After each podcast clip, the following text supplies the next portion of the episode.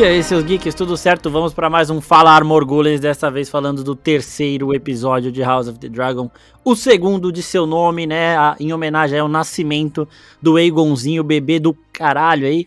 É, e para bater esse papo aqui comigo está Guilherme Pim, claro, dando uma risadinha aí já. E aí, Pim? E aí, pessoal? E aí, seus geeks? Queria comentar que esse episódio concretizou tudo que, que a gente falou sobre o dragão mais desengonçado de Westeros, mas também o mais mortal. Muito foda, muito foda. Caraca, você chegou chegando aí também. E uma outra coisa, rapidinho, pra gente começar aqui falando, é que eu estou sendo um pouco injusto com o Egon, tadinho, né? Por enquanto ele é só uma criança fofa, nem me fez lembrar da cena de Ultimato ali, quando máquina de combate dá a ideia de matar o bebê Thanos. Não, não pensei nisso em momento algum ali, mas certamente algo que é, causaria, resolveria muitos problemas no futuro. Bom, esse episódio, ele tá, ele ganhou, recebeu a maior nota entre os três episódios do de House of the Dragon até agora no MDB, e eu queria saber se para você faz jus, Pin. Você acha que foi o melhor episódio dos três até agora ou não? Cara, foi, acho que foi, acho que foi. Acho que cada episódio de, de House of, of, the Dragon vai evoluindo, mas eu tenho um probleminha com a série, que não é um problema da série, é um problema meu, tá? Eu reconheço isso, que eu não consegui ainda me acostumar com os saltos temporais. Eu acho que eu tô com. É muito brusco, velho. Muito Game of Thrones na minha cabeça, então eu acho que eu tava com aquela expectativa. E aí, de um episódio pro outro, se passam dois anos e eu fico, calma aí, gente, caralho, tanta coisa para acontecer. Como assim? Pulou dois anos, maluco. Então eu, eu, tô, eu ainda tô me acostumando com isso, que tá sendo um pouco complicado. Mas eu acho que em questão de evolução da história, evolução dos personagens, até em texto e em cena de ação, eu concordo que esse, que esse é o melhor. Sim. Eu acho que isso vai rolar até a, a as atrizes mudarem e os filhos dela já terem também uma, uma idade avançada ali, porque é, são os dois exércitozinhos aí que vão compor essa dança, né? Então a galera já tem que crescer um pouquinho mais. É, eu acho que quando chegar nessa parte aí acaba, mas realmente tá muito brusco, mas é bom porque eles, eles localizam a gente, né? Então, ah, é o segundo ano do Aegon. Então o Aegon já tem dois anos ali, já passou um pouquinho mais de dois anos pro episódio anterior. E eles vão dando esses saltos explicando as situações, né? Então, pelo menos tá explicadinho. E o episódio começa no primeiro campo de batalha aí que a gente vê de House of the Dragon, com o, o Daemon chegando ali na, na luta da triarquia pra aparentemente resolver o problema, né? Quando ele chegou, eu falei, ah, Dragão resolveu tudo aí. E eu confesso que eu achei animal o Caraxes de, no de novo, né? Já tinha falado disso num trailer aí, parecendo um demonião ali, vindo do inferno mesmo. Tá tudo escuro e um dragão vermelho soltando fogo em todo mundo. E o Daemon chamando o Kragas Dahar, né? Que é o esmaga o engorda caranguejo ali, pra treta. Isso eu achei muito foda, né? O general chamando o outro general pra porrada, porque ele quer resolver no X1, porque o Daemon ele não vai se esconder atrás de um dragão. Se ele precisar, ele vai pra treta sozinho e começou, eu falei, caralho, muito foda, muito foda. O que, que você achou aí do cara pedindo ajuda pro Damon, né? Caralho, o Damon chegou, o Caraxes chegou, vai me salvar, o Caraxes só esmagou o cara essa ali com a cena foi, é, Essa cena foi maravilhosa, mano. Porque quando, bom, quando ele foi chamando, falando, Damon, meu príncipe, ai, não, tudo mais, eu falei, pô, esse cara vai morrer muito, mas eu, mas eu achava que ele ia morrer queimado, que eu achava que o Caraxes ia chegar queimando todo mundo e ia queimar ele também, só que ele conseguiu morrer de uma forma pior ainda que, cara, mano, ali ele se quebrou inteiro, que deve ter. É, foi aquela dor. Aquela dor de, tipo, se arrancar o dente, mas foi uma dor rápida, né? Espero eu que a morte do cara tenha sido rápida. Eu acho porque, que não foi, velho. Olha, aquela pisada ali, maluco. Mas o, uma coisa que eu, que eu gostei mais foi que mostra que, tipo, dragão não resolve absolutamente tudo.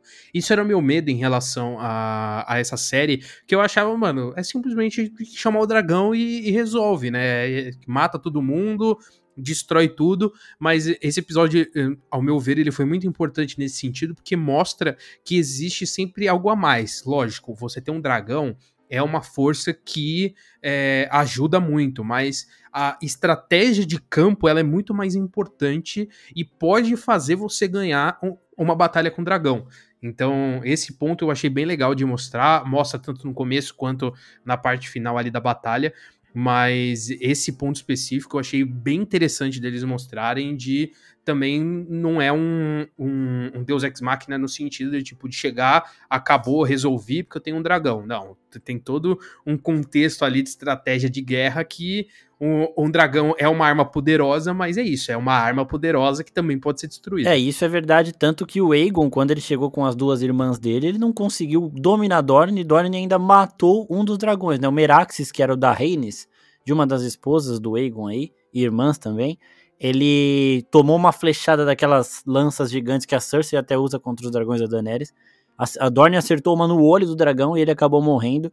A Rhaenys, ela provavelmente morreu na queda também, não se sabe se ela morreu ali, se ela foi torturada, mas Dorne não foi conquistada por Aegon Conquistador, tanto que foi o único reino que permaneceu ali sem o domínio dos Targaryen, mesmo com toda essa força dos dragões. Então os dragões eles são uma arma bastante poderosa, eles servem para passar o respeito, mas eles não garantem muita coisa também. Se você for um estrategista é, bom, você consegue dá uma fugida dos dragões. Não é que você vai enfrentar um dragão de peito aberto, mas fugir dá, né? E o Kragas da Hara, ele deu uma fugida. Só que, mano, sei lá, você não acha que se o Caraxes parasse ali na frente e queimasse todo mundo dentro daquela caverna não resolvia, então, não? acho que sim. Mas aí, sei lá, não sei se na estratégia ali. É, é que controlar o Caraxes não é um bagulho muito fácil. Que, mano, o pescoço dele parece aquela cobrinha de madeira, tá ligado? Que você parece. segura no, no. na ponta do rabo e ela se mexe sozinha. Mano, é uhum. simplesmente impossível. É, o, o, o, pescoço dele é uma estrada. É a, é a, é a Dutra. Porque é um bagulho. primeiro, é muito grande, ele é muito desengonçado. Então acho que nesse ponto, estrategicamente, eu acho que não funcionaria, né? Mas, é, mas eu acho que ele ganharia sim, até porque é um exército aquático ali, digamos assim, né? Um exército marítimo. E água contra fogo, se bem que água contra fogo ganha, né? Então, sei é, lá, não sei dizer. Não sei eu, dizer. eu acho que seria um, um, um, risco desnecessário, porque o Caraxes parado é na também. ponta da caverna, ele seria um alvo muito mais fácil. Para os caras acertar uma lança no olho dele é, seria mais fácil também. Pode ser que eles estavam até querendo isso, que ele parasse ali para eles conseguirem acertar. E você perder o Caraxes numa guerrinha de bosta dessa ia ser muito triste, né? Então, é, fez certo o Damon também não arriscar. Eu acho que os únicos jeitos de matá-lo ali seria acertando uma lança na boca, dentro, né? Ou no olho. Eu acho que são as partes vulneráveis ali, porque a escama do dragão ela é bem pesada. Quanto mais velho você é, mais pesada também. É, mais Ou fazer igual no Hobbit, né? Tipo, tentar quebrar um, um pedaço da carcaça e depois jogar a lança no, na carne de fato. É, isso aí também poderia funcionar, mas é. Mas é, é, era isso mesmo, não era tão simples porque ele poderia sim correr o risco de, quem sabe, ali acabar deixando o Caraxes mais vulnerável e perdendo essa guerra. E aí, a gente vê que, mano, passou dois anos e pouco e essa guerra continua, tá ligado? Eles ficaram lá, o Corlys Velaryon ficou lá dois anos na porra de uma guerra junto com o Daemon. E sei lá, velho, caralho, quanto tempo. Só pra explicar um pouquinho a guerra da triarquia, os piratas eles comandavam aquela região que era uma região de comércio marítimo. Então, muita coisa passava por ali, e isso era um incômodo para a coroa. Os piratas. E o Kragas da Hara aí, ele chegou ali, tirou os piratas de lá, só que como ele era de Essos, ele cobrava um pedágio de Westeros. Só que o rei Viserys preferiu o pedágio do que os piratas que roubavam todo mundo. Então, mano, por isso que ele foi tão bananão aí. De, porra, uma puta de uma rebelião crescendo ali. Por mocota ele não fazer merda nenhuma. E aí chegou um momento em que esses pedágios ficaram muito grandes aí. E o Cordes foi ficando cada vez mais puto. E ele resolveu agir sozinho, porque o rei é um puta do idiota. Ó, toda hora que tem que tomar uma decisão importante, o Viserys fica fazendo. Ah, eu não quero mexer com política. Mano, o que você tá fazendo, velho? Você é rei, tá ligado? A Cersei fala, no, na, no jogo dos tronos, ou você você joga, ou você ganha, ou você morre, velho. E ele lá, peitando todo mundo que discorda dele e não tomando nenhuma decisão importante. Que até agora ele não tomou nenhuma decisão importante. Isso tem que ser dito do Viserys Bananão. É, eu acho que esse, esses pontos é, é, engraçado, porque ele tem uma certa imponência em, algum, em algum, alguns assuntos que a gente até vê com o Lannister um pouco mais pra frente. Mas nos assuntos de guerra mesmo, você percebe que ele não toma as decisões mais assertivas e ele não tem essa imponência que ele precisa. Pô, cara esperou dois anos para ir ajudar, então eu entendo o, o Damon tomar a atitude do final lá, mas a gente já fala disso. E, então você percebe um pouco que ele acaba não tendo uma estratégia muito bem estabelecida nos sentidos políticos, né? A própria esposa, né, dele aceitar a, a Alice, a gente já mostra isso também, de que ele não é tão bom estrategista assim. E isso reforça também o que o, o Damon fala no final do segundo episódio né? Que ele tá conversando lá e aí tem um, né, no, no meio do diálogo fala, é, ah, mas o, o meu irmão ele nunca foi bom disso. Aí o cara pergunta, o quê? De ser rei. E aí a gente percebe que é muito isso mesmo. É muito verdade. O Damon até agora ele errou pouquíssimo, né? E aí a gente já começa a ver a Alicent com uma puta barrigona. De lá que vai sair o, o cramunhão mesmo, porque o Aegon, beleza, né? O Aegon ele é o, o mais velho ali e tudo mais, mas o problema é o irmãozinho dele, que é o caolho do caralho. Esse aí eu já xinguei ele no final do outro episódio. Só de pensar nesse porra desse bebezinho. Esse aí sim merecia, viu? Você fazer igual a mina lá de Crepúsculo fez, a Dakota Fanning, que ela pega um bebê e taca na fogueira. Que isso, Não, quem faz isso é a vampira lá. Só tô falando. Isso aconteceu na ficção, a gente tá falando de universo de ficção, que fique bem claro para as pessoas aí. Porque esse Aemond aí, velho, esse aí é um problema. Ele é um Joffrey piorado, tá? Se vocês ficaram com raiva do Joffrey aí em Game of Thrones, preparem-se, porque esse cara vai irritar muito mais, ele vai ser muito mais mimadinho, muito mais folgado e muito mais abusado do que o Joffrey qualquer dia conseguiu ser. E ele é mais perigoso também, porque o Joffrey era um puta de um otário, né? Nem lutar ele lutava direito. Só que o Aemond, ele sabe lutar e que tá o problema também e começa, né? Só que uma outra coisa desse episódio que eu achei legal é que eu comecei a mudar um pouco a minha opinião sobre a Alicent, né? Desde o primeiro episódio que você me abriu os olhos, que eu tava sendo influenciado pelos meus, é, pelo que eu tinha lido no livro. Porra, aqui eu não sei se ela tá sendo é, sonsa, mas aqui ela me pareceu ter as melhores das intenções ali. Ela tá tentando fazer as pazes com a Rainira a todo tempo. Nos momentos, o pai dela influencia muito ela e ele continua fazendo isso. Mas ela tenta, uhum. não, eu não vou fazer o meu filho crescer tirando um direito da irmã mais velha dele e não sei o que. A Rainira vai ser uma boa isso? rainha. Sabe o que chama isso? Hum. Eu não quero pegar o ódio que você tem por ela, mas sabe o que é isso? Peso na consciência. Ah, isso é verdade, pra caralho. Porque tipo assim, porra, já roubei o pai da minha amiga. Tipo, a mãe é. dela acabou de morrer e eu vou tô, tô dando umas bitocas no pai da minha amiga. O que já é por si só estranho. Bem estranho. Mas, assim, coisa que nada como um Targaryen já não tenha feito coisa pior, né? Então, assim, é a Rainha poderia ter, ter relevado um, um, pouco também, mas ok. Mas ainda assim, eu acho que é peso da consciência e ela. E assim, é também uma. Uma consciência ali no sentido de que ela sabe que a, a Renira tem grandes chances de ser rainha, então ela não pode também meter o louco pra cima dela, porque ela sabe que ela pode se fuder lá na frente. Então entra tudo nessa questão de estratégia. Mas eu achei bem. É, tipo, eu, eu fui convencido pela, pela, pela fase boa moça que ela tá fazendo aí, mas eu acho, de novo, que as mudanças de elenco vão mudar muito a personalidade das duas. Tanto que isso é extra câmera, é bastidores. A Millie Alcock, que faz a Renira jovem, ela falou que ela queria se encontrar com a Emma Darcy e com os diretores da série antes de começar as filmagens e não deixaram, porque eles não queriam que uma tentasse copiar a outra, então eles queriam que cada uma entregasse a sua versão ali de Reinira. É, e aí por isso que eu acho que vai mudar muita coisa.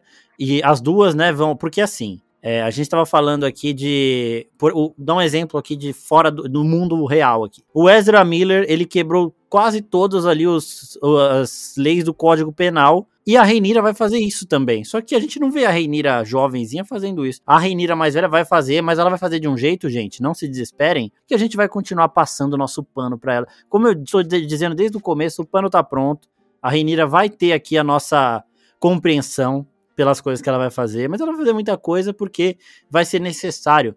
E esse episódio é muito bom também porque ele apresenta outras famílias, vamos falar delas. Não apresenta de fato, porque elas já tinham sido mostradas, mas ele mostra um pouco mais dessas famílias. E tem uma profecia de novo aí chegando, tem dragão novo chegando, e também, né, daqui a pouco a gente vai responder as perguntas que vocês mandaram lá no Instagram, porque toda semana também a gente abre a caixinha de perguntas, vocês perguntam lá e a gente responde aqui no podcast. É, Pim, a parte da da carteirada da Alicent. O que, que você achou? Que a Rainira fala, sua princesa tá mandando você ficar aqui. E a Alicent fala, e a rainha tá mandando você vazar. E o cara vai lá e vaza. Que situação, hein, velho? Ah, é aquilo de que a gente tava comentando também no, no episódio anterior, quando a Rainira ela mostra também essa imponência depois de saber que vai ser herdeira.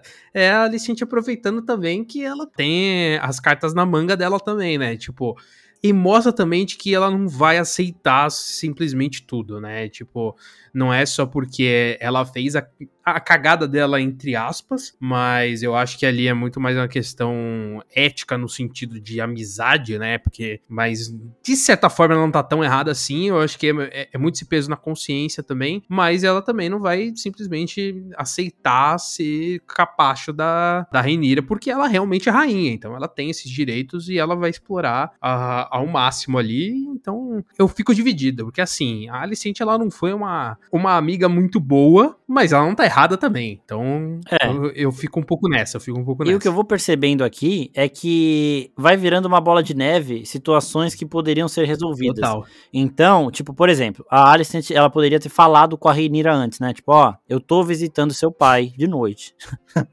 Tá, sei lá. eu não acho que... ainda ia ser um pouco é, estranho, é. ainda ia ser difícil de aceitar. É, sei lá, velho, tipo, ter jogado assim, o que, que você acharia se seu pai casasse comigo? Sabe, só, não, só perguntando aqui, tá ligado? Só pra saber.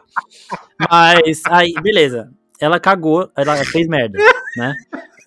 passaram mais de dois anos aí, porque ela teve que ficar grávida ainda e o Aegon já tava fazendo dois anos. Ela tá lá tentando se aproximar da Renira e a Renira, mano, não dá o braço a torcer. Vai chegar um momento que a Alicent vai cansar disso. E aí vai mais uma situação que, ah, era só ter conversado ali que melhoraria tudo. Conversa, que a Alicent, eu acho, né? Eu acho, aqui, pensando melhor das pessoas agora, que ela não ia criar o filho dela para ele ser o herdeiro em cima da Reinira se elas continuassem sendo amigas depois dessa situação. Né? Só que a Reinira não tá nem aí para isso, quer mostrar a força que ela tem e aí vai virando a bola de neve e a gente vai percebendo essa situação embaixo do nosso nariz ali. E o, Viserys não, o Viserys parece que ele tá só sentado, bebendo e comendo, né, fazendo mais filho, esperando o dia dele morrer. E aí foda-se, tá ligado? O problema que tiver aí, que é exatamente isso que tá acontecendo.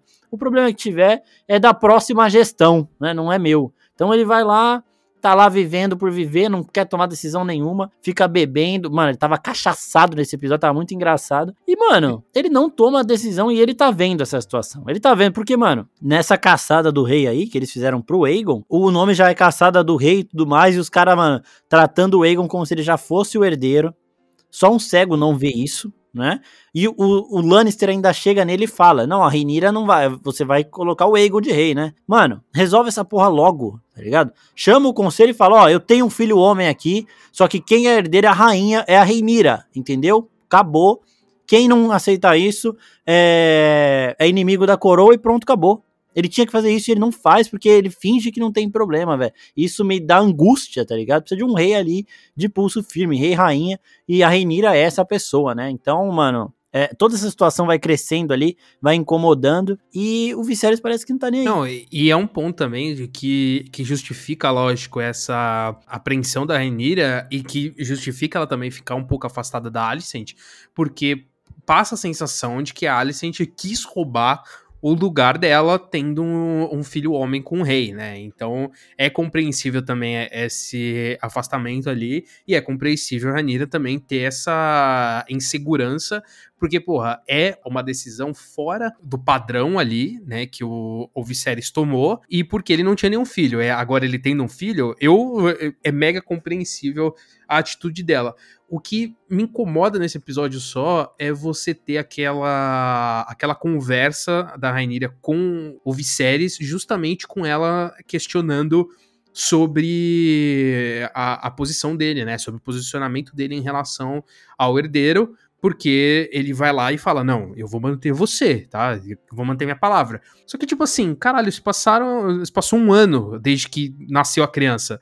E, tipo, ela não teve essa conversa antes, ela não teve um conflito com ele antes durante um ano, então meio que as passagens de tempo, por serem muito grandes assim, elas me incomodam nesse sentido, né? Que tem alguns momentos que, tipo, caralho, por que, que essa conversa não rolou antes? Tipo, não, é impossível não ter tido uma abertura.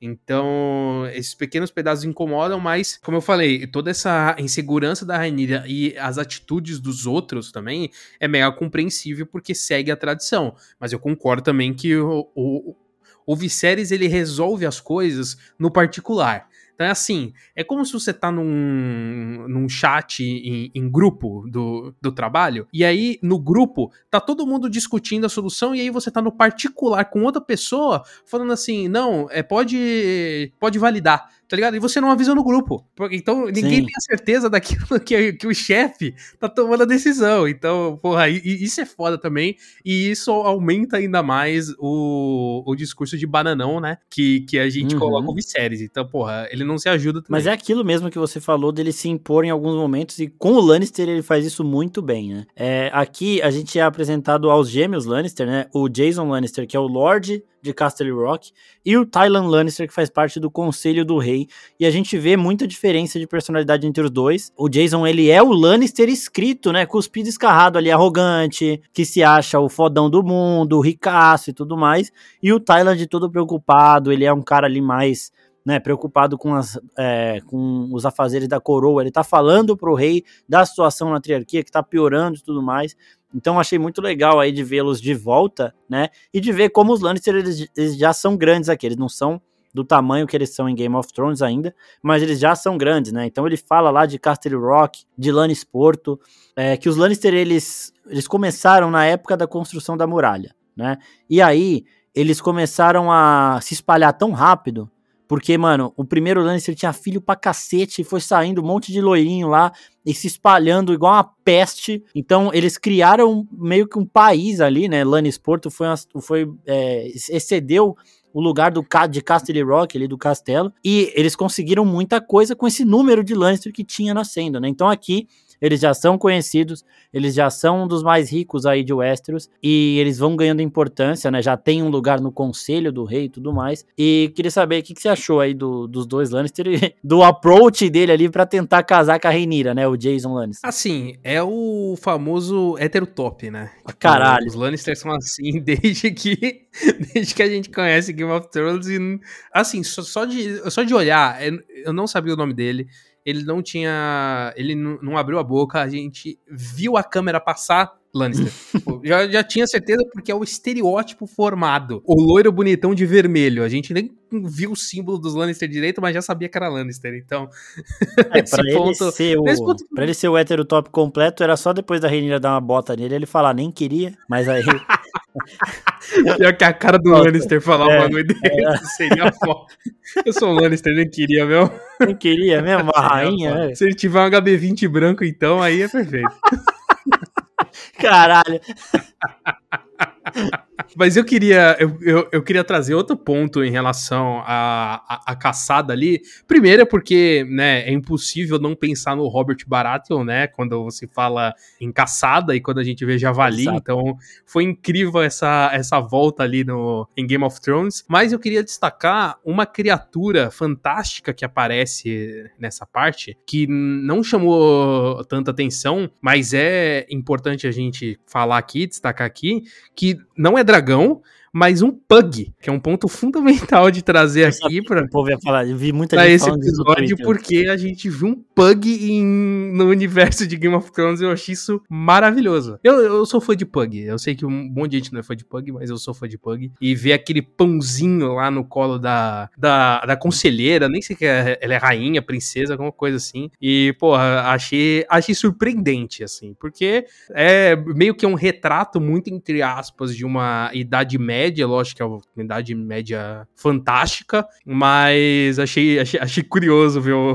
ver um pug ali, admito. É, na hora, eu, eu falei pro meu irmão, né, puta, eu olhei pro Matheus e falei, mano, já tinha pug nessa época, isso aqui, mano, é um universo de dragão, né, então foda-se. É, então, exato, eu pode falei, ter, existe dragão, por que, que é. não pode ter um pug, tá é. ligado, porra? Exatamente, e eu vi gente, eu, eu, sabia que ia ter gente reclamando disso, e teve gente falando no Twitter, os caras meteram um pug na Idade Média, meteram um dragão também, porra, você tá tirando, né? Nossa, meteram um pug na Idade Média. Mas é, esse momento foi interessante também, porque nós temos ali um pé torto ali, né? Um dos Strong ali que chega na parada, que é bem importante. E o, o Pugzinho é muito fofo, né? Só faltou ele dar aquelas respiradas que parece que o cachorro tá infartando que me dá um medo essa porra. Toda vez... mas, eu, mas falando nesse ponto, né, é, muita gente reclamou mesmo, no sentido de, porra, um, um Pug na Idade Média, só que tem uma justificativa muito boa, que é, o Pug é também o mesmo bichinho do MIB, e ele vi, faz viagem no tempo, então faz todo sentido ter um Pug ali, porque é só um alienígena no, no do universo do MIB em Game of Thrones, então assim, mega justificado. Resolvemos as situações, tem outro, aí tem um animal realmente fantástico aí, e mitológico que aparece nessa caçada, a gente vai falar dele mais pra frente. Mas você lembrou do Robert? E eu falei aqui em casa acho que umas quatro vezes. Falei, mano, essa porra desse, desse Alce, ele vai se soltar e vai matar o Viserys. Porque ele também tava bebaço, já tava muito louco, mas foi toda a situação preparada. E aí o meu irmão até falou, o Robert ele era mais roots, né? Ele era mais arrogante, então certamente ele quis caçar o javali sozinho, mesmo estando bebaço né? Porque ele é, ele era o machão ali,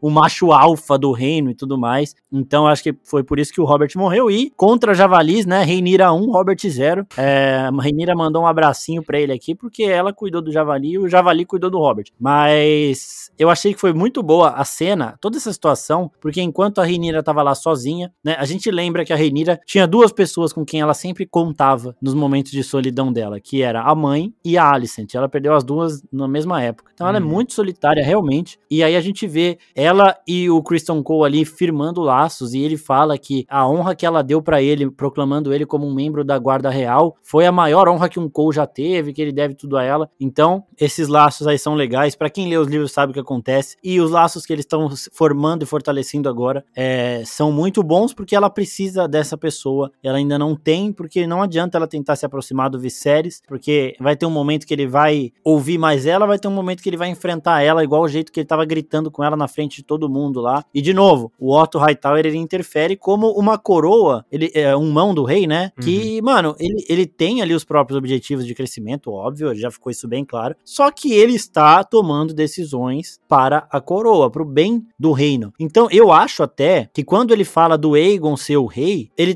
claro que ele tá pensando nele, ser o avô do rei, óbvio. Mas ele tá preocupado com esse tipo de revolta que teria de uma mulher sentada no trono, sabe? Ele tem medo de alguns lords não aceitarem isso, tanto que uma das propostas que ele faz é de casar a Rhaenyra com o irmão dela, o Aegon. A Rhaenyra não ia aceitar isso, mas isso resolveria todos os problemas do reino. E os Targaryen sempre casam irmão e irmã. Ela tanto, ela falou mesmo, o pai dela e a mãe dela, eles foram prometidos um pro outro quando eles tinham 6 e 8 anos, acho, se não me engano. E ela só teria que esperar o irmão dela crescer, tá ligado? Só que não teria problema nenhum no reino e a coroa estaria ali garantida. E o Otto faz essa proposta. Ele não quer o mal da Rhaenyra. E ele quer o bem do reino ali, só que do jeito torto dele, sendo um cuzão, né? Temos que lembrar. E por isso que é tão interessante a série, né? Porque todo mundo tem as suas motivações e ninguém é 100% ruim. Então, é muito bom ver como o reino tá lidando com isso. Todo mundo querendo o Aegon ali, mas com medo de falar. Quando o Lannister arrogante chegou e falou, ele tomou uma invertida do rei ali, que foi um momento de imposição do Viserys que é bem legal, só que é uma pena que isso daí não dura, né? Não, e, esse ponto do Otto também, putz, eu acho que ele vem mostrando esse papel de mão muito, com muita sagacidade no sentido de tipo, ele tá. Ele, ele toma as decisões mais certas, digamos assim, na visão do reino, mas também conseguindo colocar o lado dele. Porque assim, a única jogada mais fora da curva que, que ele fez foi meio que dar uma jogadinha ali com, com a Alicent pra cima do rei e que acabou influenciando no casamento, né? Ele tem um, um dedo nisso, ou uma mão, digamos assim, mas.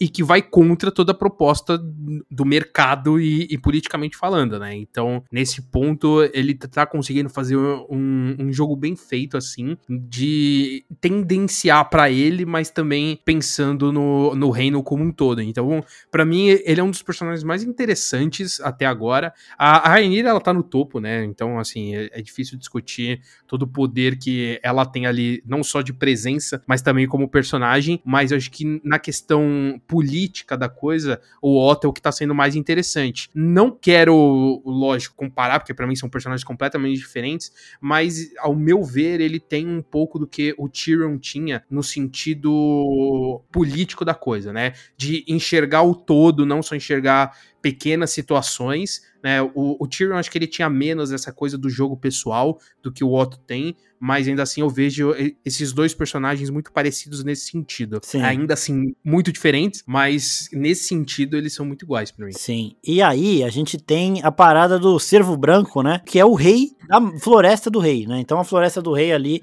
é aquela floresta que fica próxima a King's Landing, que é onde o rei caça, onde o Robert foi caçar e onde o Viserys foi caçar ali para uma prenda para o aniversário de dois anos do filho dele, que o reino inteiro ali considera como o futuro herdeiro, né? Mesmo com o Viserys sendo falado que é a Renira, todo esse problema que a gente já falou. E aí, eles avistam o Cervo Branco, que é o rei da, de Kingswood, né? Da floresta ali do rei. Então, eles já veem isso como uma prenda dos deuses para abençoar o dia de Aegon. E aí, nessa hora, eu já falei, puta, que bosta, velho. Não acredito que eles conseguiram esse bicho. E aí, a hora que eles prendem o, o cervo e o rei chega para matar, meu irmão já falou na hora: não é branco, não é branco, não é branco. Aí eu falei, caralho, não é branco. Aí eu já até achei que ia ser um problema da produção. Falar, porra, os caras vão falar que isso é um cervo branco, velho. E aí o cara já logo mandou: esse não é um cervo branco, mas é um cervo. E é forte, não sei o que. Então já tá bom. Né? E aí a gente vê que realmente o cervo branco é uma, presa, é uma prenda dos deuses, só que a prenda foi para a pessoa que, que as pessoas ali do reino não esperavam, mas a que a gente está torcendo para Reinira, né? O que, que, você achou de todo essa, esse simbolismo? Que assim, é, muita gente falando: ah, o servo foi para Reinira porque ela tem que ser a rainha, porque ela que vai ser a rainha. Eu vejo além disso, o servo foi para Reinira e até no, na, no vídeo do próximo episódio a gente já tem essa fala, porque é do sangue dela, da linhagem dela, que vai nascer o príncipe ou a princesa que foi prometido. Então, que vai nascer uhum. a Daenerys. Então, o servo representa muito mais do que o rei dessa geração. Representa a linhagem real que vai seguir até a Daenerys, que é a linhagem, sim, da Reinira. E então isso é muito interessante e vai além, porque ela até fala depois: do meu sangue virá o príncipe que foi prometido. E aí tá todo mundo falando: ah, Jon Snow, Jon Snow. Mas em Game of Thrones a gente lembra da Missandei falando que no Alto Valeriano essa citação, essa profecia não tem um gênero, então é príncipe ou princesa. Então a Daenerys ainda se encaixa nisso. Eu vi esse servo como esse simbolismo além dessa atual geração. Né, de que é do sangue da Reinira, não do sangue do Aegon da Alicent ali que vai sair esse príncipe que foi prometido Salvador, né? É do sangue da Reinira. Então, além do trono, ela é escolhida por essa grande profecia, um bem maior aí, né? Visando algo superior e bem no futuro aí também. Não, total. E eu acho que é, é muito bonita essa cena, né? Da, da vendo o, o cervo ali. E é muito significativo para ela também, porque você percebe que ela sente, né? Porque ela sabe todo o, o simbolismo que existe.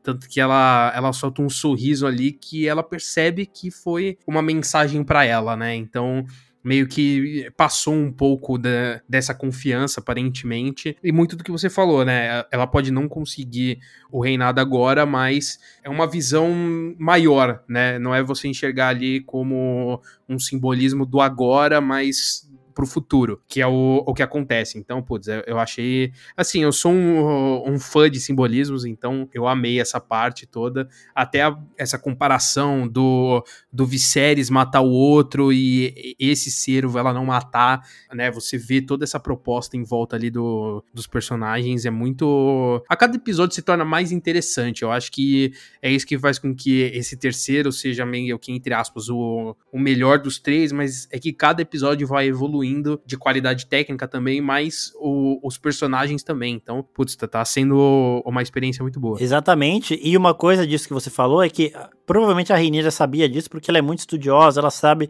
muita coisa da uhum. história. Uhum mas ela estava na carroça quando eles chegam e falam: avistamos. Os caras, é, é, isso me irritou muito nesse episódio. Eles não têm é, receio nenhum de falar, de mostrar o apoio ao Aegon na frente da Reinira. Isso me irritou muito. E aí, eles chegam com ela ali na situação, na sala ali, e falam: achamos, avistamos um cervo branco que é o rei da floresta do rei, que é um ótimo presságio para o nosso jovem herdeiro Aegon com a Renira ali. E ela simplesmente escuta isso, fica puta, obviamente, só que ela não cria nenhum showzinho nem nada. E aí depois os deuses recompensam ela, né? Mostrando, colocando esse servo diante dela. E isso dela não matar também é muito foda, né? E o Viserys, mano, tão inútil. De novo, eu acho que o Balerion deixou ele montar ali de dó, né? Porque o Balerion já tava quase morto. Falar, foda-se, deixa esse moleque montar um ano aí, que eu já tô indo pro. Eu já tô morrendo já. Porque só guerreiro foda montou o Balerion. Aí você vê o Viserys não conseguiu matar o servo numa, numa punhalada só. Aí o cara teve que chegar né, e falar: Ô, meu rei, é mais um pouquinho pra esquerda aqui, pra você matar, não sei o quê. Enquanto isso, o Viserys, cercado de todos os seus súditos ali, segurando o servo para ele conseguir matar em mais de um golpe, a gente vê a Reinira só com o Christian Cole matando ali um, um javali. E a cena dela voou. Primeiro, né? Que o Christian Cole, velho, voou uns 3 metros ali com o javali na primeira porrada que o javali deu nele, que eu rachei o bico. Mas depois, a cena da Reinira voltando pro acampamento coberta de sangue, com o javali no cavalo, foi um bagulho, é um poder absurdo que exala. Mano, todo mundo ali tava olhando para ela apaixonado. Tinha um cara ali que se destacou, que a gente vai falar dele daqui a pouco, um dos Strong. Mas, mano, essa cena foi muito foda. Muito... O que, que você achou desse, desse momento? Eu bati palma, confesso que eu bati palma nessa hora. Falei, Caralho, que mulher é essa? Puta que pariu. Então, é nesses pontos que a gente vai vendo toda essa questão da força da Rainira, né? Porque você tem também a força no sentido dela ter que aguentar tudo o que ela tá vivendo e meio que, lógico, um, uns vão olhar de, de uma forma diferente, né? dela meio que guardar para si e meio que aguentar aquilo tudo sozinha, né? Porque ela não pode desabafar com o rei, porque envolve envolve ele mesmo, envolve a, a, amiga dela e ela não tem outra pessoa ali mais próxima. Então ela meio que tem que aguentar aquela situação sozinha ali e consequentemente, você tem os, os, seus momentos de estourar, né? Então, aquela raiva que ela sente matando o javali demonstra tudo isso, demonstra ela jogando todo o peso daquela, daquele momento em que ela tá vivendo pra arregaçar com o javali. E depois disso, ela vê o servo, né? Se eu não me engano, pensei daqui na, na timeline do episódio. E aí sim ela volta pro acampamento imponente. Né? Exato. Né? Porque, por mais que ela tenha meio, entre aspas, desabafada ali, arregaçando o javali, ela ainda estava muito puta em relação a tudo que estava acontecendo, só que no momento em que ela vê o cervo, ela entende que ela ainda tem o, o domínio da coisa.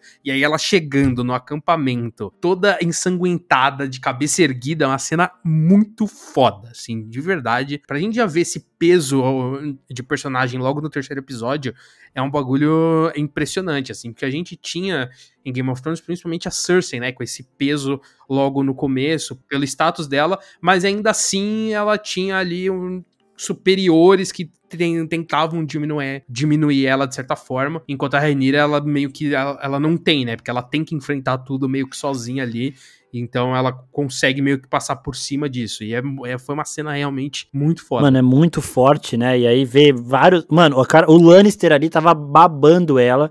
E o cara que a gente vai falar nesse momento é Harry Strong, conhecido como Quebra-Ossos, um dos guerreiros mais fortes de Westeros nessa época, aí junto com o Daemon, junto com o Kristen Cole, um dos fodelão. Ele é filho daquele Strong lá, do Lionel Strong, que faz parte do Conselho do Rei. Ele, inclusive, que dá os conselhos mais sinceros ali pro Rei Viserys, a gente vai falar disso daqui a pouco. E o Sir Harry Strong, ele vai ter muita importância ainda na história e foi muito bom ver a cara de bobo dele. Não vou dar spoiler de, dos livros aqui, mas ele vai ser importante. E a cara dele, mano, ele tava realmente completamente apaixonado. Se ele pudesse pedir a Rhaenyra em casamento naquele momento, ele pediria. Igual alguns outros lords que ficaram completamente impactados com a força daquele momento. E, de novo, é a Rhaenyra mais uma vez demonstrando força aos lords e conquistando ao, aos poucos, bem aos poucos, esse respeito que é muito difícil. O próprio Walter até fala, a Reinira podia ser o Jaehaerys reencarnado, o Jaehaerys foi o melhor rei que o Westeros já viu. É, ela poderia ser o Jaehaerys reencarnado que ela não teria respe o respeito deles porque ela é mulher. Né? E isso é uma triste realidade ali que a gente vê ela fazendo tanta coisa para conquistar essa força e não sendo respeitada. E a gente pode colocar esse paralelo do Viserys, do pai dela, com a Rhaenys, né? A tia dela, porque, mano, a Rhaenys era uma montadora de dragão, uma guerreira. Quando ela nasceu, a, Alice, a Alissane, né, a, a avó dela, falou, nossa futura rainha, e ela era uma guerreira de dragão, montadora de um dos dragões mais fortes de todos que tem, a Meleys, né, que vai aparecer ainda. E uhum. mesmo assim ela não teve o respeito do reino. E o Viserys, que era um puta de um coitado, nunca fez nada, não era guerreiro, não era montador de dragão, ele só montou o Balerion por um ano e o Balerion já morreu, né? De desgosto, provavelmente.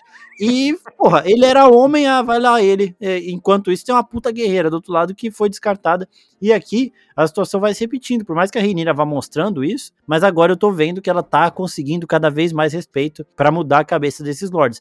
O Harwin Strong aí se tivesse que escolher, já escolhi a Reinira sem pensar duas vezes. Esse cara claramente é daqueles homens que falam que ah, é, um, um, um, guerreiro não vai pro campo de batalha com medo de sangue, né? Com certeza é o cara é o tipo de cara que falaria um negócio desse. Exatamente. É, eu só não quero explicar não. aqui o contexto dessa frase, é. mas vocês entenderam. Não, não, não explique. é, e aí, nós temos também um outro personagem, esse aqui até tem pergunta, que é o irmão de Harwin Strong, né? Que ele é conhecido como o pé torto Larry Strong, Larry pé torto Strong, que é um cara ali que a gente viu que é manco e tudo mais.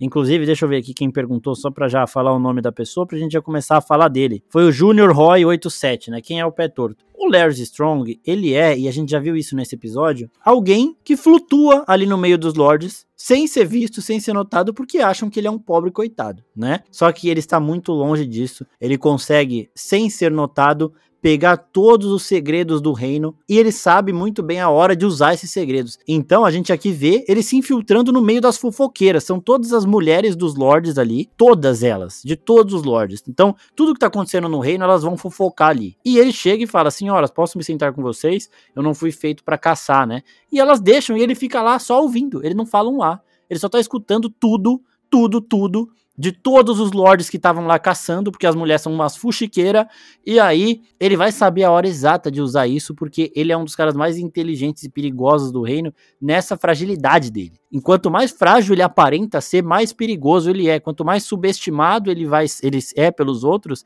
mais forte ele fica. Então, olho em, né, no pé torto aí, Larry's Strong, porque ele vai causar muito também. E achei muito interessante como eles eles dão ênfase nele, eles mostram o pé dele várias vezes, mostram ele ali se movimentando, mas não mostram muito, muita coisa, assim, ah, pra que que esse cara aí? Vai ficar aí perambulando? Foda-se, né? E ninguém liga muito, justamente por isso tudo que eu tô falando. E a gente sabe que no universo de Game of Thrones, o fofoqueiro, ele tem um poder significativo ali, né? Porque faz todo sentido também, que é você meio que pegar o, os segredos políticos e você tem um poder de certa forma.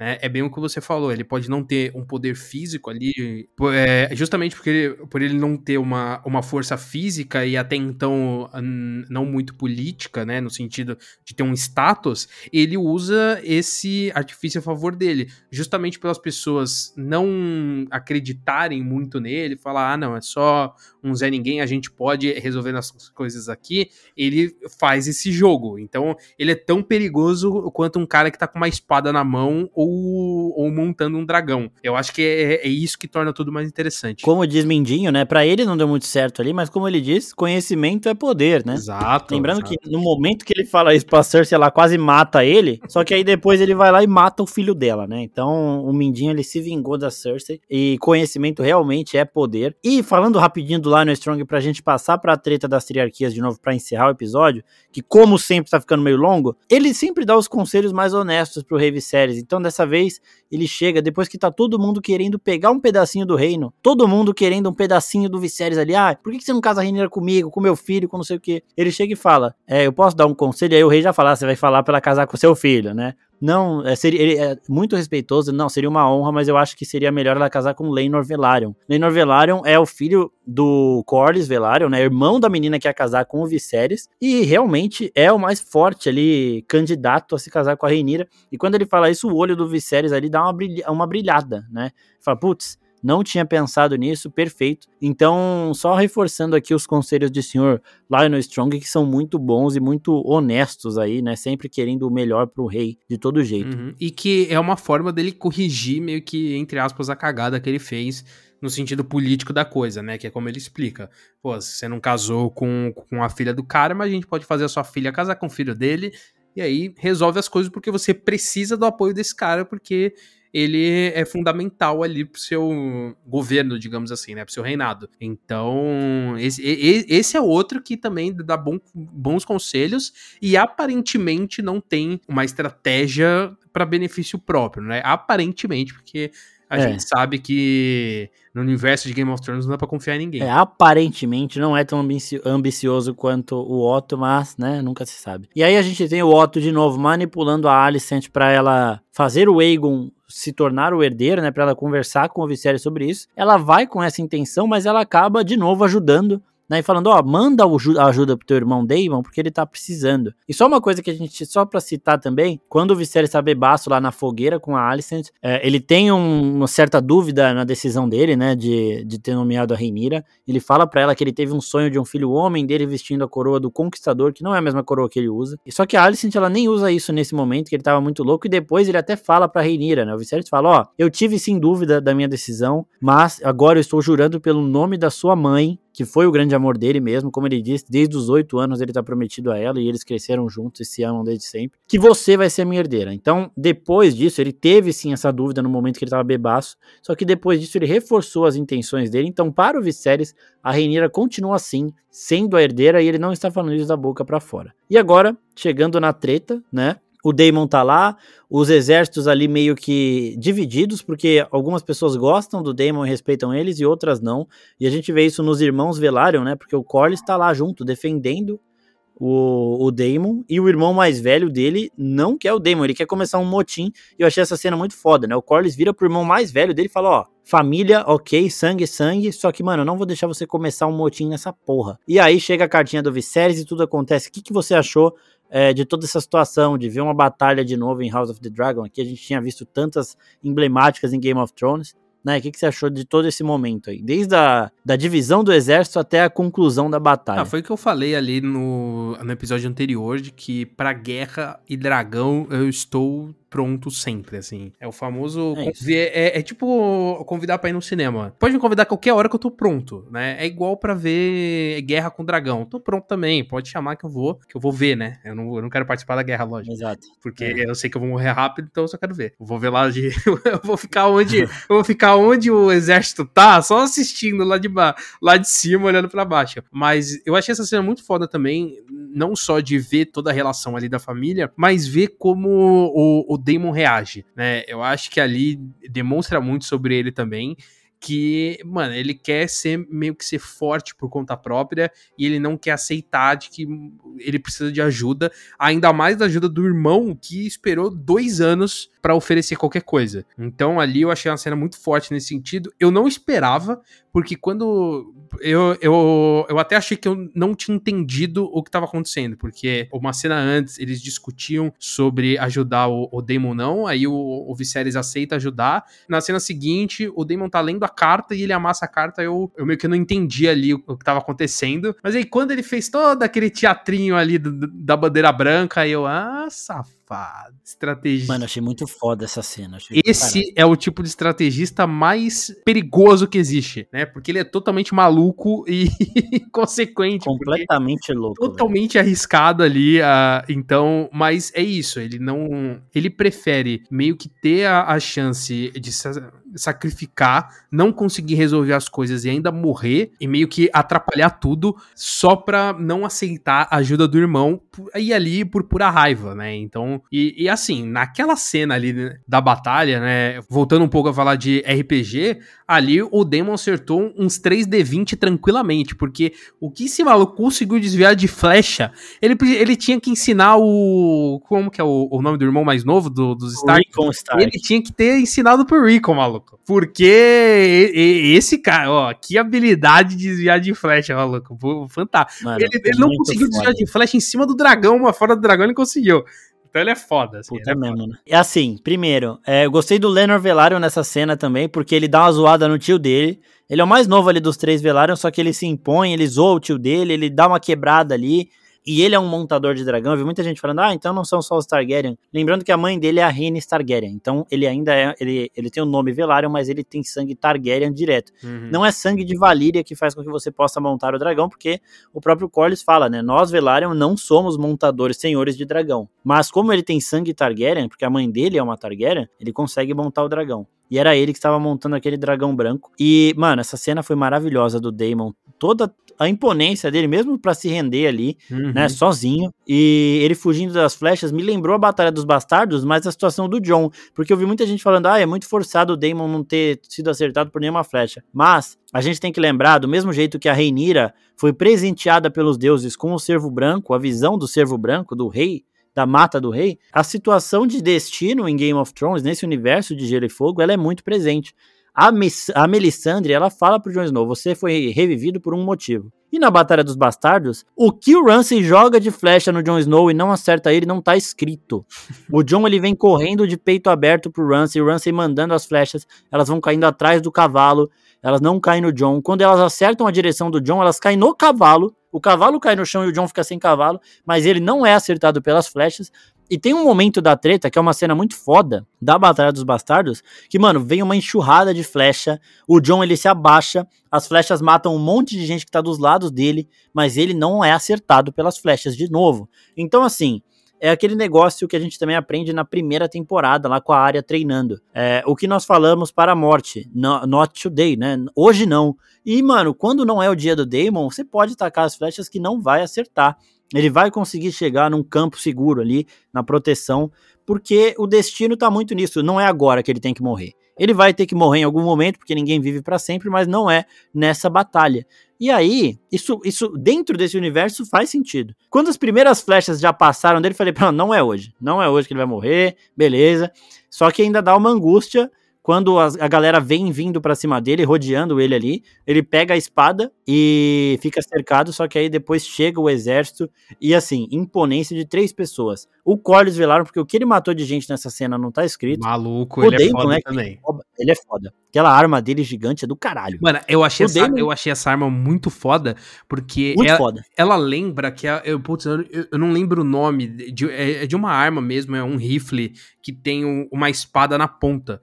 É, uhum. Lembrou muito esse sentido, né? Porque ele é um, é um machado com um pedaço de lança na ponta. Então, pô, é muito foda. E que também remete a Star Wars Rebels, que o, o sabre do Ezra, ele é tanto um, um, sabre quanto uma pistola. Então, essa, essas armas duplas, assim, eu, eu, acho sempre muito foda, porque é sempre num... Elas são usadas com uma estratégia muito bem pensada, né? E ver aquela arma em ação, puta, eu achei, eu achei realmente muito foda. Muito, muito louco. Essa, é, o Corlys ali naquele campo de batalha foi do caralho. A armadura dele, a gente já tinha falado em imagens, vendo as imagens, era muito forte, muito bem feita, né? O símbolo ali dos Velaryon e tudo mais. Aí chega o filho dele, né? O Lenor Velaryon, montado no Fumarésia, o Sea Smoke, né?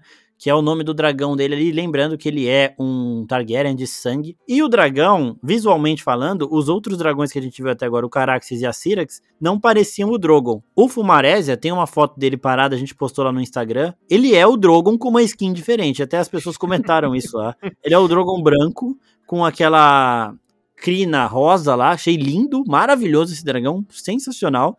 Só que vemos que Lenor Velaryon não pode falar Dracarys. Que Dracarys de bosta, né?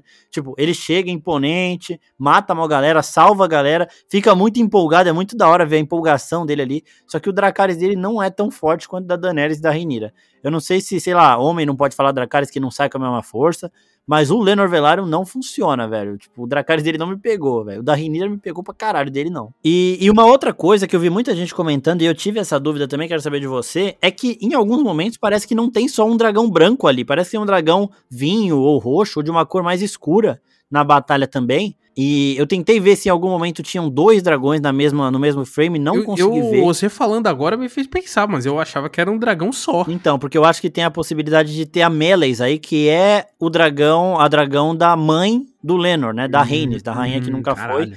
Porque tem alguns momentos que parece sim que é um dragão mais escuro, porque, porra, o Fumarésia, ele tá branco, né? Então, tem uns momentos que parece um dragão preto ali, meio vermelho, sei lá.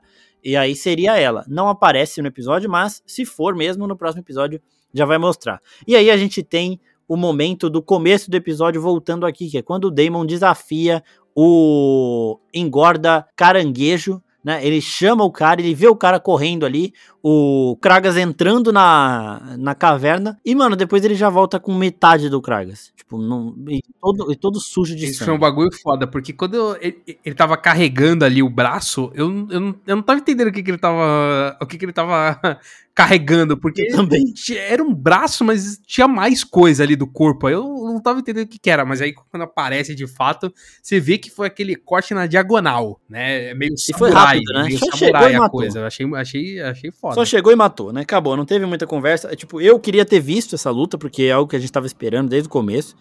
Mas, vendo pelo corte seco, mano, ele chegou ali e passou a, a espada de aço valeriano dele ali, a Dark Sister, no cara, velho. É. matou e já levou ali. Ele estava todo cheio de sangue. E aí nós temos um paralelo de novo. A abertura ela mostra o caminho de sangue dos Targaryen em Westeros. E aqui o episódio acaba com a Rhaenyra e com o Daemon cheios de sangue, né? Então é muito bom ver os Targaryen chamando sangue. Então é, é, é muito foda, muito foda. Foi muito foda. E agora, mesmo. mais alguma coisa que você tem para falar ou a gente já pode ir pras perguntas rapidinho? Não, pode ir pras perguntas. O Prive Luiz Fernando aqui pergunta: o engorda caranguejo tá podre? Olha a pele dele. Então, duas coisas ali. Ou ele, aquilo ali parecia queimadura, então tipo, ele já pode ter sido alvo do Caraxes e tudo mais. Ou escama gris. Escama gris era uma doença lá que a gente lembra que a filha do Stannis teve em Game of Thrones, que também vai fudendo com a pele. Só que a pele dele ela tinha umas queimaduras e umas partes com casquinha. Não, aqui, não aquilo ali, dragão, aquilo ali, aquilo ali, porque ele ele fica perto da praia, né? Aquilo ali ele comeu comeu camarão com limão e se queimou. Isso aí é, tá na cara. É, é fudido ali, sei Ou lá. Sirizinho, parecia... sirizinho, né? Comeu umas casquinhas de siri, né? Acho que é mais próximo, é. mais próximo dele do que camarão. E também, mano, agora, não, falando sério também, lá na, na Cidades Livres tem uma porrada de escravo, pode ser que ele tenha sofrido algum tipo de tortura com fogo, né, pra ele ter a pele desse jeito aí. Não acho que é doença, acho que é queimadura mesmo. O Cloudson 985, como eles treinam seus dragões? Então, a relação dos Targaryen com os dragões vem desde o nascimento, né? Os primeiros Targaryen lá, os, os primeiros senhores de dragão de Valíria, não se sabe muito bem. Acredita-se que eles, eles conseguiram domar os dragões alimentando dragões. Porque tem uma menina aqui também nos livros, que ela vai aparecer aqui também na série, no futuro, terceira, segunda, terceira temporada, que ela pega um dos dragões selvagens, porque tem três dragões selvagens que não são de ninguém, que nasceram e vazaram, e ela conquista ele, é, porque todo dia ela vai lá e dá uma ovelha para ele. Né? Então ela chega lá, ela dá uma ovelha, alguma comida pro dragão, aos poucos ela vai ganhando a confiança dele e aí ela consegue montá-lo. Né? Ela não é uma Targaryen e ela consegue montar desse jeito, dando comida todo dia pacientemente até o dragão deixar ela subir nele. Então acredita-se que foi assim que eles domaram, mas não tem essa de, tre de treinar muito não. Tipo, os dragões lá no fosso dos dragões eles ficam mantidos, não sei se eles treinam, mas como criaturas inteligentes eles entendem o valeriano. Então se você fala com eles, eles vão, se eles quiserem obedecer, eles vão obedecer, né? Pô, mas eu admito que você me deixou um pouco empolgado agora pro futuro para ver se não vai ter alguma criança fazendo um, um primeiro voo assim num dragão porque, o, o, porra, essa pergunta realmente me intrigou, assim, de verdade. Porque, assim, a gente tem uma relação muito próxima com, sei lá, com um cavalo e tudo mais, e a gente sabe que muito desse, entre aspas, domínio ali é no respeito. Sim. Lógico, é na recompensa também para você conseguir ali agradar a criatura, mas é muito mais no respeito que você tem com o animal. É, e é muito disso que o, os Targaryen tem com os dragões, que para mim é uma criatura é, aterrorizante, mas para mim ela passa esse tom de realeza e ela passa essa imponência de, de respeito. Né? É o que a, a, gente vê também, acho que uma referência mais próxima aqui, acho que mais fácil de entender, é o que a gente vê o, no Harry Potter com o Bicuço, que é, é uma criatura difícil de dominar, mas que vai muito ali do respeito né? De você aceitar o, o espaço do animal e o animal também entender as suas intenções com ele. Então eu acho que é muito disso, mas eu fiquei agora muito muito intrigado em ver alguma criança fazendo algum primeiro voo num dragão que eu, eu fiquei curioso com isso, mas pô, eu, eu achei uma pergunta muito boa. Certamente vai acontecer porque tem uhum. um momento que quando começa as tretas ali, quanto mais dragão você tiver do seu lado, melhor. E tem dragões que não tem nenhum montador, porque o, o rei de Aheres, por exemplo, que morreu, que era o bisavô da Reinira, ele montava um dragão que tá vivo ainda, e não tem ninguém montando. Então, as pessoas vão começar a abrir inscrições. Quer montar um dragão? Chega aí.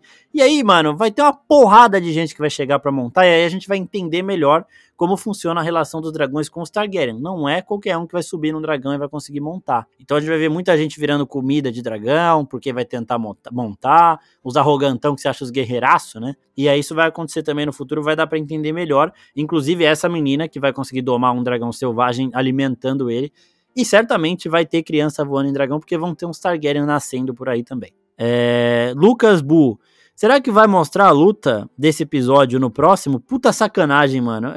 eu acho que não, não vai mostrar, mas é, eu também achei sacanagem. E aí o Renato pergunta aqui: viu que rolou tipo um bumerangue na cena do dragão tacando fogo? Tipo, é, eu senti que deram uma repetida ali na cena, mas aí também, né? É, na, na treta final, o, o Lenor ele fala dois Dracares lá e tinha uma cena que parecia a mesma cena, assim. Mas, Pô, mas não- gente, a gente, tá com, a gente tá com um dragão, mais de um dragão a cada episódio. Porra, É, mano. vocês têm que considerar também que, pô, não é barato você trazer dragão. Sabe o que é isso? É a pessoa que ela tá mal acostumada. Tá mal Porque até ontem ela tinha uma temporada inteira de Game of Thrones que não tinha um bicho direito. né? Exatamente. Só, só foi ter dragão no- na última cena do último episódio da primeira temporada. Agora tem dragão todo episódio e aí nego fica apontando bumerangue. Deixa os bumerangue, maluco. Deixa Se tiver bumerangue. 15 ser igual, que se foda, deixa lá. É, e uma outra coisa também, Game of Thrones era, tinha tão pouco orçamento no começo que as batalhas iniciais elas não eram mostradas. Então, por exemplo, quando o Robb Stark derrota os Lannister e pega o Jaime Lannister de refém, não é mostrado. Só é mostrado o Jaime Exato. preso, né? Exato. Então, as principais batalhas do começo de Game of Thrones também não eram mostradas. E assim, é tudo, gente, É, é tudo equilíbrio, porque assim, você tem que gastar muito em um ponto, mas economizar em outro. Exato. Até a série ganhar um, um ápice, né? E aí ela ganha mais grana e com isso consegue fazer mais coisa. Não à toa que já estão especulando Elizabeth Olsen e Henry Cavill pra segunda temporada. Por eu quê? ia falar Porque- isso agora, ó a esses- sintonia. Porque esses três primeiros episódios tá estourando a série e já tá arrumando grana pros caras que, querer contratar gente da, da DC e da Marvel. Então, é, É, é porque aí- calma, vamos com calma. Elizabeth Olsen e Henry Cavill está falando da Elite, né? Já começa. E assim, é, eu, eu consigo pensar em personagens para esses dois. A Elizabeth Olsen seria muita ironia se ela fosse uma sacerdotisa vermelha, né? Que é tipo a Melisandre. Porque Uhum. é uma feiticeira vermelha e tudo mais. É, e, e o Henry Cavill tem um personagem, eu não vou falar muito dele, mas tem um personagem chamado Ulf, o Branco, que poderia ser ele, né? Na- quando falam desse personagem, me vem o Henry Cavill aqui.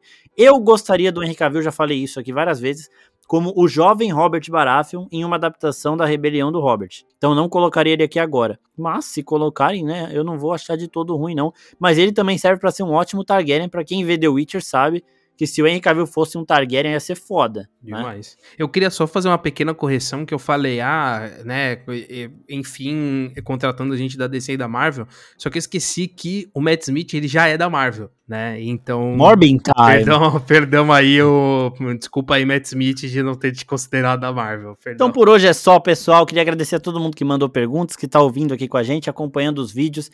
Tem vídeo explicando a abertura de House of the Dragon lá no canal. Quarta-feira esse episódio aqui do podcast será postado, quarta ou quinta, né? E o vídeo já estará postado, eu acredito eu, né? Caso não esteja, fique ligado porque nessa semana vai chegar esse vídeo aí pra vocês.